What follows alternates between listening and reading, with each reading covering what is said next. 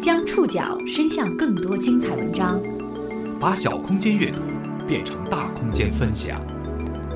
报刊选读，报刊选。把小空间阅读变成大空间分享，欢迎各位收听今天的报刊选读，我是宋宇。今天为大家选读的文章摘自《威斯特看天下》。今天在节目当中所出现的患者以及家属的名字是化名。一项统计显示，二零一五年全国新增四百二十九点二万癌症病例。癌症犹如邪恶精灵，突然从潘多拉魔盒里窜出来，在人们身边肆虐。中国医学科学院肿瘤医院，全国最好的肿瘤医院之一，每年有七十多万的患者从全国各地涌进，在这里，他们寻找希望或者遭遇挫折，有一些人还会遇到骗子。报刊选读，今天和您一起了解一家肿瘤医院的癌症阻击战。全国肿瘤登记中心公布的《二零一五肿瘤登记年报》显示，二零一一年中国新增癌症病例大约为三百三十七万例，相当于每分钟就有六个人得癌症。按照惯例，二零一五年年报的数据是依据二零零零年到二零一一年的数据做出的趋势分析。该中心提供的最新数字显示，二零一五年全国癌症的发病率是四百二十九点二万例。中心工作人员预计。未来一二十年，癌症的发病率还会持续走高。清晨八点零七分的北京，大半个城市刚刚苏醒不久。二环路边，龙潭湖畔，中国医学科学院肿瘤医院像是一个巨大的黑洞，用强大的吸引力吞噬着它周围的人群车流，大家一股脑儿的扎进去。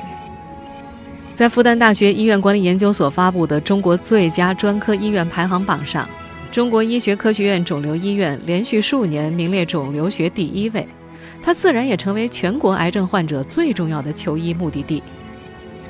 医科院肿瘤医院门诊部主任王维虎说：“我们医院啊，是按一天门诊量几百人次建的，现在平均每天三千以上啊，多的时候四千多，而且因为百分之七八十是外地病人。”村上陪同的家属，一天可能有七八千甚至上万人在这儿，这是个什么概念啊？不堪重负，简直就不堪重负啊！门诊楼攒动的人群当中，二十五岁的哈尔滨姑娘小敏很不起眼。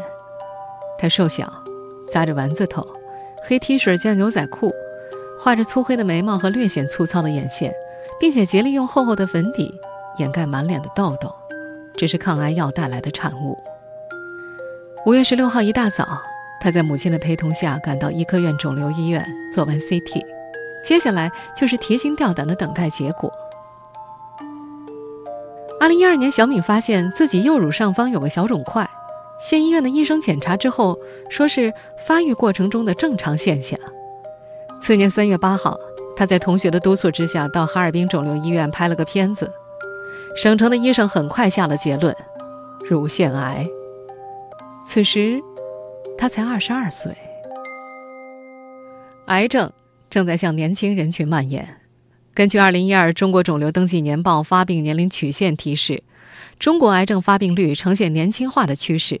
乳腺癌、肺癌、结肠癌、甲状腺癌等癌症的发病年龄均低于此前的数据。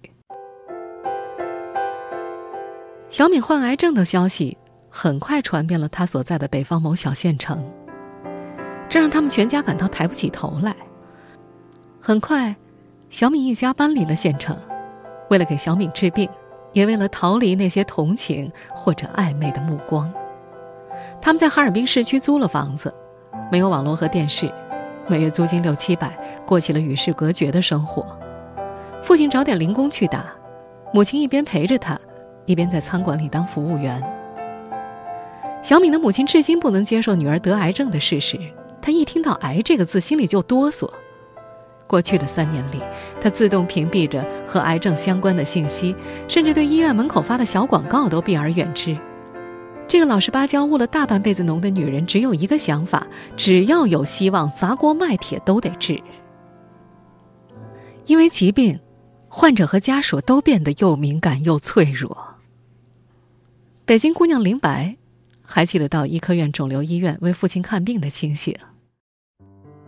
五年前，她的父亲被查出了软骨肉瘤，第一次看病，她就带着父亲来到这家医院，不知道是不是最好的，反正牌子挺大的。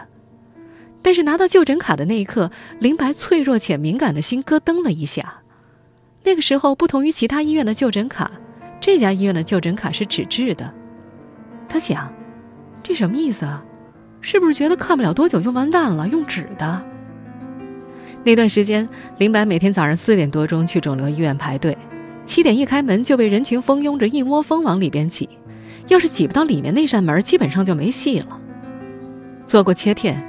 确认是恶性之后，林白托关系找了位专家，很快做手术。住院那几天，林白的父亲发现，医生做手术就像流水线一样，每天强度特别大，手术室排得满满当当。也许因为人多，医生的态度不算太好。手术后三个月，林父在湖南老家医院进行复查，拍片的大夫说，感觉这个位置还是有肿块。不知道是术后疤痕还是又复发了，林白一听就着急了。他拿着片子找到医科院肿瘤医院的主刀医生，再给看看。医生一听脸色变了，觉得林白在质疑他，推说那个部位被大血管包着，看不出来。这次之后，林白不敢再把父亲的命交到那位医生的手里，于是他转战了其他医院。疾病让病人变得脆弱，也让人更加敏感。癌症尤其如此。面对医生，癌症患者有各种不满，而医生也是凡人呐。面对蜂拥而至的患者，他们也有种种情绪和无奈。报刊选读继续播出一家肿瘤医院的癌症阻击战。医科院肿瘤医院的医生王维虎说：“肿瘤病人啊，如果处理不好的话，投诉率会很高。”因为他们本身就很焦虑啊，是带着期盼，最后甚至是抱着希望过来的。王维虎除了有门诊部主任的行政职务之外，他还是放疗科的主任医师，每周二上午出诊。这个周二的上午，王维虎连续叫了两个号，发现患者没来，他叹了口气：“ 唉，提前约好的病人不按时来啊，这个名额就浪费了。国外也是提前预约。”大家都会按照约定的时间到。中国的问题不是单一因素，还有健康意识、守时意识、互信意识等等等等。王维虎曾经给一位四十多岁的患者约了上午的门诊，对方没来，下午来了，拿着单子让王维虎看结果。王维虎说要去开会，没给看。第二天两人再见面，王维虎拍了拍对方的肩膀，问他为什么不守时。结果陪他一起来看病的男子上前踹了王维虎两脚，这件事对王维虎造成了极大的伤害。他说，大部分医生都被或轻或重的打过。全国肿瘤登记中心副主任戴敏则感慨道：“早上我们几个医生还说起呢，现在的患者，要么把我们当神，要么就把我们当鬼，就是没把我们当人呢。”但是。正如媒体人王朔在一篇文章当中所写的那样，医生既非天使，亦非魔鬼，跟患者一样是凡人。而人是有局限性的，很多时候，治疗不是一个药到病除的事情，而是面对众多的不确定性、难决的取舍，最终仍然是在许多不好的结果当中找到一个不是那么差的结果。所以很多时候，治疗方案的利弊。往往连医生之间也是有分歧的，很难有确切的答案。这个时候，对于医生和患者来说，沟通就变得非常重要。但现实当中，医患沟通又是极为困难的。这并非是因为对医疗只是了解的不对等，而是时间。一位肿瘤医院的医务人员透露，医院负荷越来越大，公立医院有很多尴尬的地方。上面下面都要求你好好服务，要求你解决看病难、看病贵的问题。但是医院发展又受到政策影响，没有一个医务人员不想给老百姓好好服务啊。可每天接触那么多人，提什么要求的都有，有时候也确实照顾不过来。这家医院一位不愿意透露姓名的医生介绍，自从上世纪八十年代医院成立以来，他们医院编制没有增加一个，床位也没有增加一张，工作量却几十倍的增加，已经有医生吃不消辞职了。部分原因是试图解决医患矛盾的医疗改革本身。为了减轻管理上的压力，政府不再扩大公立医院的规模。比如，管理部门原则上希望减少人员编制，逐渐向合同制靠近。但是对于公立医院来说，一旦改为合同制，就没有医生愿意来了。一个很现实的问题就是，合同制没有北京户口。至于床位不增加，则是因为只要有一家医院增加，其他的医院都会要求增加，索性就一刀切了。政策受限的环境之下，医院只得强调周转率，在有限时间和空间之内，尽可能收治更多的病人。诊断科大夫三天两头加班，病理科大夫成年累月抱着病历看。不久前，这家医院的院领导为了让患者在一个星期之内做上检查，批了再进两台超声检查仪。诊断科一听不干了，机器有了，可没有人手啊。根据医科院肿瘤医院提供的数据，2015年这家医院的门诊量是79.1万人次，住院量5.7万人次，手术量1.9万台次。王维虎算了一下，每半天平均每个医生的接诊量是26人，经常有医生上午的病人还没看完呢，下午的就接上了。医疗上的趋高性，使得大医院人满为患，全国各地的病人都往这儿跑。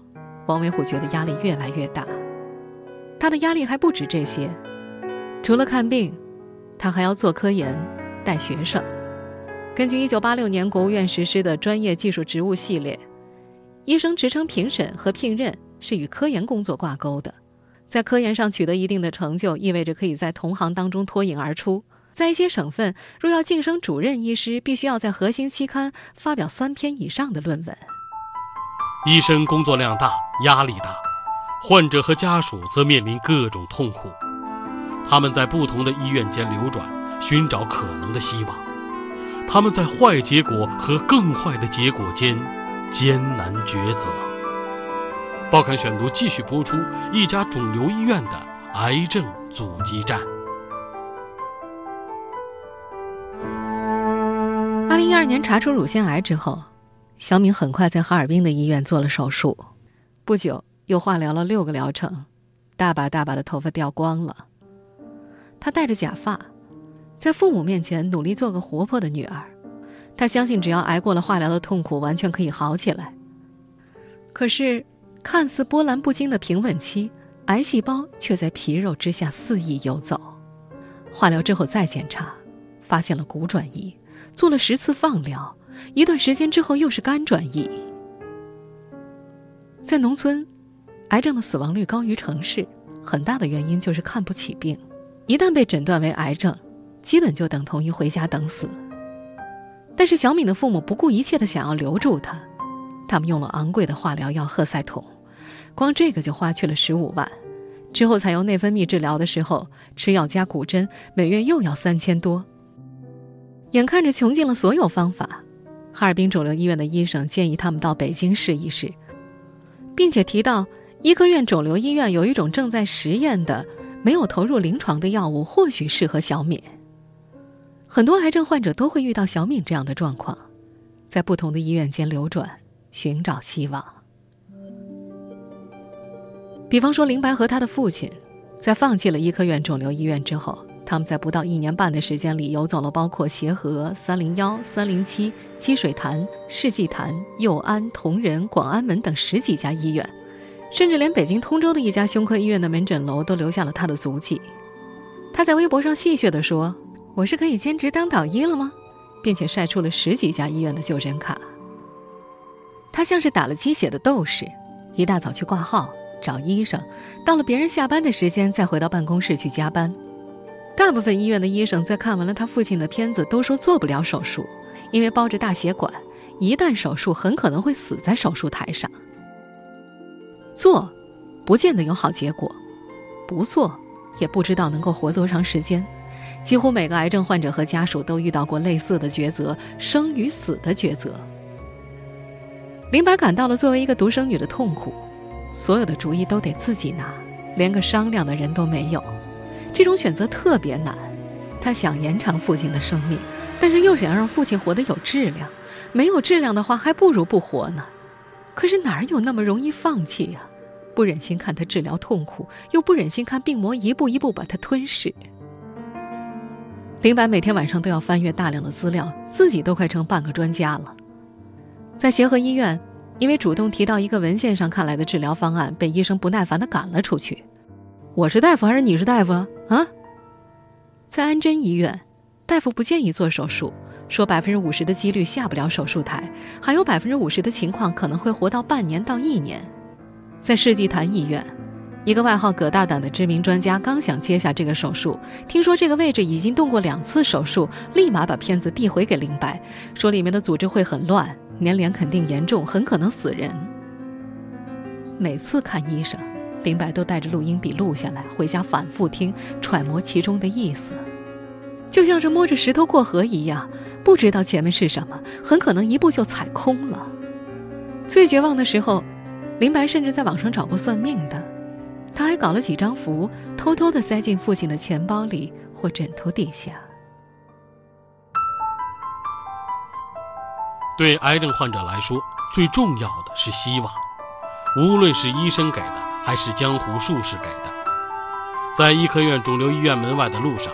随处可见这样的人，来自各地的算命先生，兜售祖传秘方的，号贩子发传单的，他们围绕在医院周围，构成了一个光怪陆离的场，向陷入绝境的患者和家属兜售各种希望。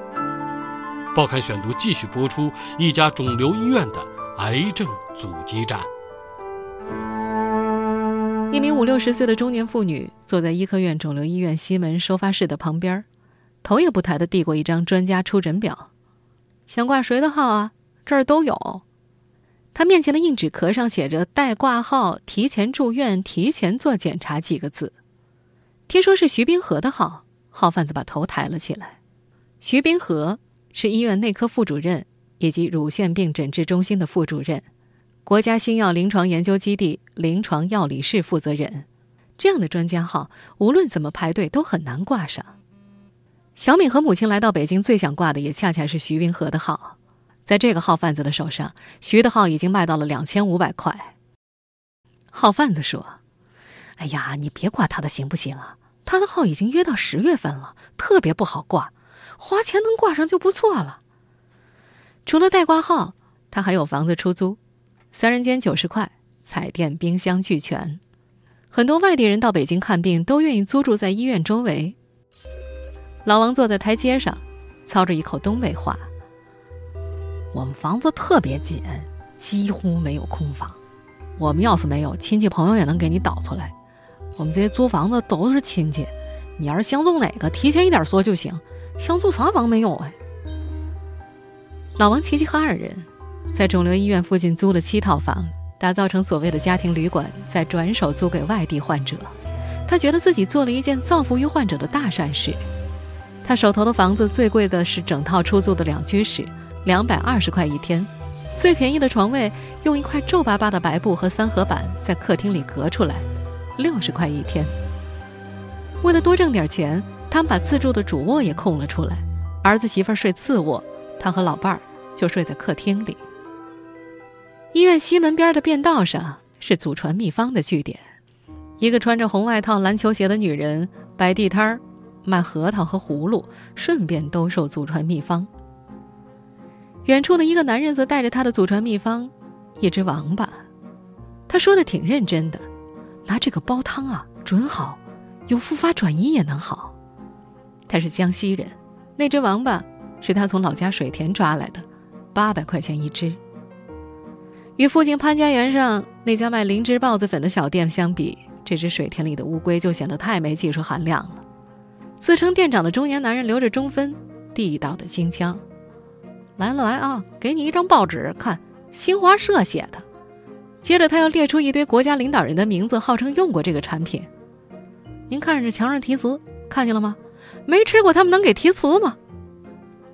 接着他又指着另外一张照片说是卫生部高官和某潘教授的合影，还表示卫生部的都不去医院化疗，都吃这个。医生王维虎说：“这都是保健品，只有保健作用。对于一个肿瘤患者来说，首先要考虑的是手术、放疗、化疗。如果之后要调理的话，才可以用到这些。但是作用是非常有限的，不能夸大其词。如果作为主要治疗手段，那是错误的。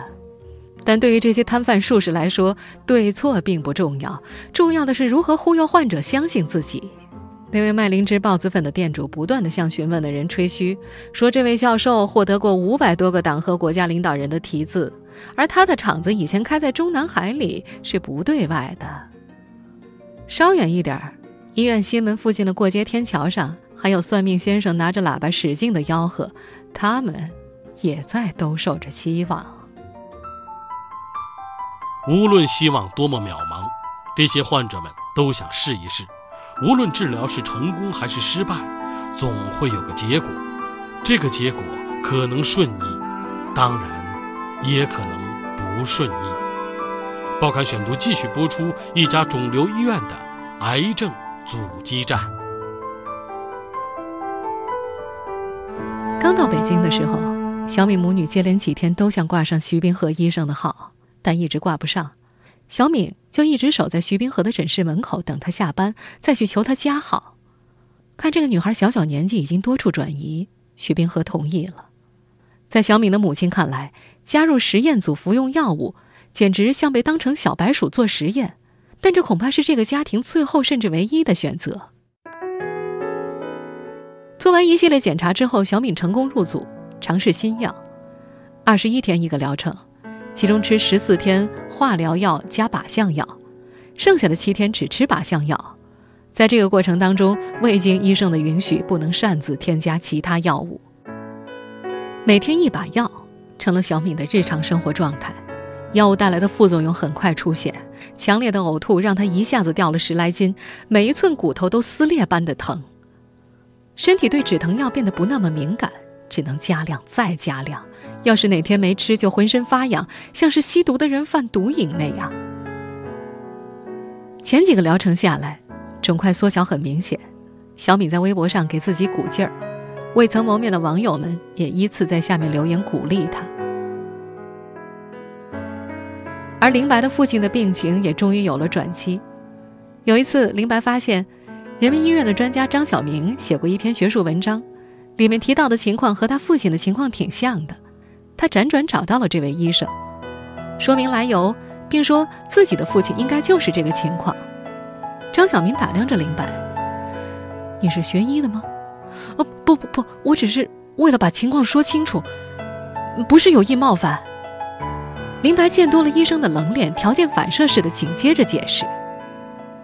看过片子之后，张小明二话没说，就让助理开住院单子。手术方案在一个多星期之后定了下来，由三个主任级专家主刀，一个负责血管，一个是胸外科，还有一个骨科，要把前胸扒开，拿掉两根肋骨才能做。如果在引开血管的过程当中碰到神经，很可能就把手废了，得截肢。林白听得腿都软了，可是这条路眼看越走越窄，前面已经无路可走了。好在，手术完成的还算顺利。这之后的三年，是林白最舒心的三年。每次拿复查结果之前，他总是习惯性的去白云观拜一拜。一般复查一天半会出结果，可是他都骗父亲说要两三天。他想先拿到，心里有个准备，万一有什么不好，怎么和父亲说？他不敢要二胎，他害怕在自己怀孕的时候，父亲的身体再出什么意外。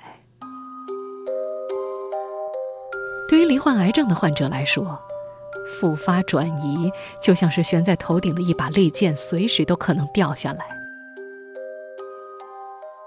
今年春节之后，一直按规定服药的小敏去做检查，检查结果结结实实的给了她一巴掌，肝上的病灶增多了，肿块又长到了原来的大小。医生建议他退组，他求医生让他再试一试，他怕退了组，父母又要承担巨额的医药费。又尝试了两个疗程，小敏拿到了新的检查结果，肿块仍然在顽固的生长。实验组的药物被医生证实对他起不到什么效果了，只能回哈尔滨继续化疗试试。他在微信上说：“祝我好运吧。”后面跟了两个笑脸。